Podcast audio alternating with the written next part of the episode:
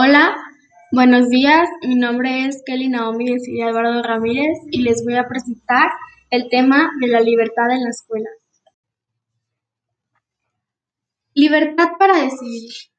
La libertad para decidir quiere decir que eres libre para decidir quiénes son tus amigos, qué quieres estudiar, qué estilo de ropa quieres usar. La libertad de elección no solo implica seleccionar una cosa sobre la otra, eso sería reduccionista y falso. Libertad de elección, que es tener la capacidad de elegir con la responsabilidad, de asumir las consecuencias de las decisiones, de ser capaz de reconocer errores y enmendarlos. Ser responsable es aceptar. Una persona irresponsable siempre negará sus actos, los justificará y simplemente no estará a cargo de ellos ante nadie. La libertad para expresarte. En la búsqueda de tu identidad personal, querrás que tu imagen refleje lo que eres, la manera de vestirte, de peinarte, el tipo de lenguaje que usas o la música que escuchas es una forma de expresión. Nadie puede limitarte. Sin embargo, en la escuela hay normas sobre la vestimenta. En esos casos, el ejercer tu libertad consiste en apegarte a las reglas de forma responsable, siempre y cuando no dañen tu dignidad y tus derechos humanos. Libertad para participar. Si posees la libertad de expresar tu opinión y de participar en la toma de decisiones, por ejemplo, cuánto tiempo verás la televisión o usarás redes sociales al día sin que perjudique tu desempeño escolar, otro ejemplo es que puedes decidir si tomarás una actividad extracurricular y cuál, deportiva, artística, etc. Lo importante para ejercer este derecho es el diálogo respetuoso, no puedes exigir que se te escuche si no escuchas con respeto y no te apegas a las normas y acuerdos. Participar para mejorar tu entorno y en la toma de decisiones es una libertad que tienes derecho a ejercer. La libertad en el espacio escolar. Tienes distintas libertades, las cuales podríamos decir que están relacionadas de manera intrínseca con tus intereses, gustos y preferencias. Sin embargo, estas libertades no solo se manifiestan con nuestros amigos en grupos culturales, deportistas o familiares. En este sentido hablamos de libertad de pensamiento y de creencias, libertad de expresión y manifestación, libertad de reunión y asociación. ¿Qué es la libertad de pensamiento y creencias? Todo ser humano tiene derecho a pensar de manera libre y a pegarse a las convicciones y valores de su elección la referencia a la libertad de pensamiento y creencia está señalada en el artículo 18 de la Declaración Universal de los Derechos Humanos, en 1948, y en el artículo 24 de nuestra Carta Magna. En ambos documentos se garantiza que todo individuo será libre de expresar sus pensamientos y creencias religiosas, sin que esto sea prohibido o penado por la ley.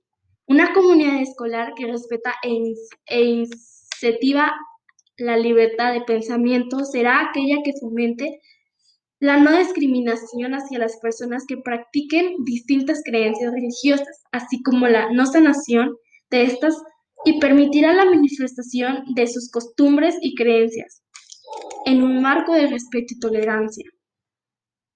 ¿Qué es la libertad de expresión, manifestación y de opinión?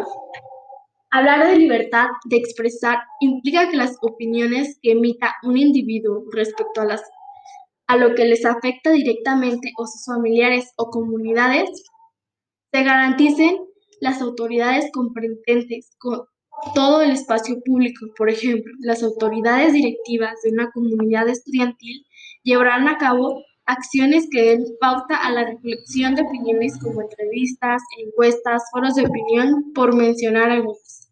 Cabe mencionar que como la libertad de expresión, manifestación y de opinión de un derecho humano, las autoridades tendrán la obligación de considerar las características particulares de la población para la difusión y recopilación de información. Es decir, si en tu escuela asisten adolescentes discapacitados o pertenecientes a comunidades indígenas, los directivos habrán de garantizar por algún medio que estos jóvenes también ejerzan su derecho a la libertad de expresión y de opinión, procurando el acceso a la información según sus condiciones y dentro de un marco de tolerancia. Libertad de reunión y asociación. La acción de reunirse y asociarse también es un derecho humano e implica la libertad de unirse o formar grupos siempre y cuando no afecten el derecho de otros.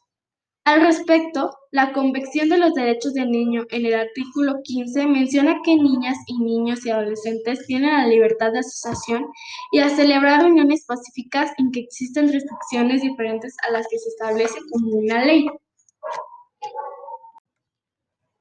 Acciones que podemos promover para la libertad en el espacio escolar. Construir un espacio de libertad no es fácil, pues no se trata de hacer lo que se quiere o es decir, decir lo que se piensa. Construir un espacio de libertad en el que se respete, dialogue, participe y se establezcan normas significa mucho trabajar con el compromiso y actuar con la honestidad. Para construir un espacio libre, los adolescentes pueden hacer varias cosas que debido a su naturaleza pueden agruparse. Por ejemplo, podemos construir reglamentos de convivencia para establecer límites de conducta. Sin algunas, las personas nos sentimos más comprometidas en el cumplimiento de normas cuando participamos en su establecimiento. Lo ideal es que los alumnos de una escuela puedan construir su propia legalidad no solo porque se establezcan normas, sino que también las cumplan y las hagan cumplir con la conciencia de que son acuerdos colectivos y compromisos personales con las autoridades escolares. Lo ideal es que cada sector conforme a la comunidad escolar aporte a la construcción del reglamento, la participación y la convivencia democrática. El segundo que podemos crear es la creación del periódico escolar para participar en tareas en las que ejerzan sus libertades. Un periódico permite a una comunidad acercarse a la realidad de manera crítica y honesta, además de que favorece la libertad de expresión de ideas, caricaturas, reportajes, editores, crónicas. Son los tipos de textos en los que los adolescentes pueden expresar sus inquietudes, ideas e inclinaciones en el marco de respeto a los derechos humanos. De igual manera, les servirá a la comunidad para mantenerse informada y hacer servicio social. La tercera que podemos crear es la creación de sociedad de alumnos para participación en tareas en las que ejercen sus libertades. ¿Sabes qué es una sociedad de alumnos? Bueno, se trata de un grupo de escolares que representa a toda la comunidad estudiantil con el propósito de atender y solucionar las inquietudes. Está reconocido por las autoridades de las escuelas como el portavoz. Por ello, se establece un diálogo honesto y directo entre ellos. Su finalidad es representar. Es imposible que las autoridades escolares, maestros y demás miembros de la comunidad puedan dialogar con todos los alumnos para que resulte más práctico hacerlo con la sociedad. La sociedad también puede ser rigue con un reglamento en el que se establecen, entre otras cosas, cuántos serán los ingredientes, cómo se elegirán, cuánto tiempo ocupará ese cargo, cuáles son los requisitos para formar parte, cuáles son sus responsabilidades, los procedimientos para hacer propuestas o presentar quejas ante las autoridades escolares, etc. ¿Tengo derecho a la libertad de expresión cuando estoy en la escuela? Claro que sí. No pierdes el derecho simplemente porque estás en la escuela o porque eres estudiante. ¿Qué es la libertad de expresión? La libertad de expresión siempre protegerá tu derecho a expresar tus ideas, tus creencias, la forma, de, la forma que escojas. La libertad de expresión protege lo que dices, escribes y la forma como te expresas. Protege tu capacidad de protestar, reunirte con otras personas y organizarte. ¿Puede mi escuela imponer límites sobre mi libertad de expresión? A veces sí, pero solo si tu expresión crea una perturbación sustancial en la escuela o infringe los derechos de otros estudiantes o del personal de la escuela, como faltarles el respeto a uno de tus compañeros o simplemente faltarle el respeto a uno de tus maestros o directores. ¿Qué se considera una perturbación sustancial? Tu expresión crea una perturbación sustancial si fomenta, violencia, las reglas de la escuela o participa en actividades ilegales como por ejemplo llevar alcohol, mm, reglas de la escuela, pues simplemente no corro, no empujo, no grito o simplemente comportarte. Te voy a contar una historia, la cual espero entiendas. Es como un ejemplo, es simplemente para que tú te des cuenta que es la libertad y que la libertad se encuentra en todos lados, en tus decisiones, en tus amistades, simplemente se encuentra en todos lados y en las decisiones que tú tomes. Una niña nueva entra a la escuela y la sentaron junto a Natalia. Natalia y la niña nueva, Patricia, empezaron a llevarse muy bien y ahora son muy amigas. Pero Natalia tiene un problema. Su amiga María le dijo que si no le dejaba de hablar a Patricia, ya no sería más su amiga. Bueno, en esta historia vemos que Natalia es una niña nueva y Patricia le habló simplemente porque cuando eres nuevo te gustaría que nos hablaran. Simplemente mm, nos gustaría que nos hablaran para no sentirnos tímidos o, o así pues. Pero María, su amiga de hace tiempo, le dice que si no le deja de hablar a Natalia, ya no sería más su amiga. Patricia, Patricia puede hablarle a quien quiera, porque tiene la libertad de elegir a sus amistades.